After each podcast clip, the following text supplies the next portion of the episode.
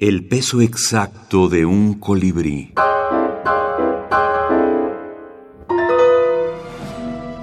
La minificción en cuentos, poemas y leyendas. La montaña del diablo. Leonardo Barreto Barrios. Hace muchos años había un pueblo otomí en la loma de Santa María, donde ahora se conoce como la Iglesia Vieja. Había en ese pueblo rumores de la llegada del diablo. Llegó un día en que todos tenían escalofríos y el presentimiento de que ya iba a llegar. Empezó una tormenta muy fuerte que se llevó gran parte del pueblo. Todos huían del diablo pero él los puso de esclavos. Y si no obedecían, los mataba sin compasión. Todos trabajaron para él durante muchos años. Un día el diablo recibió la noticia de la visita de sus hijos a quienes no conocía.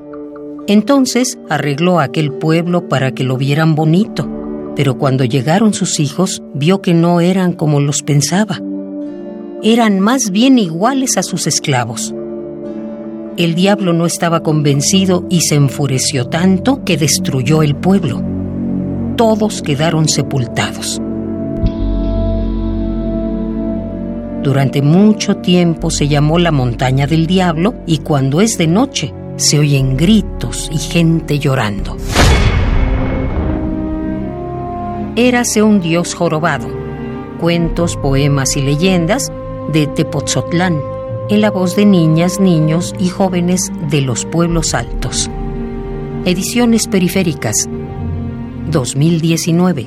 Lorel Manzano y Juan de Dios Maya, coordinadores. El proceso para, para sacar este libro a la luz, una vez que obtuvimos el, el apoyo del PACMIC eh, y tuvimos a bien contactar con la editorial eh, ediciones periféricas, eh, hicimos una selección de los textos que tenían que ver con los mitos y leyendas del municipio de Tepotzotlán.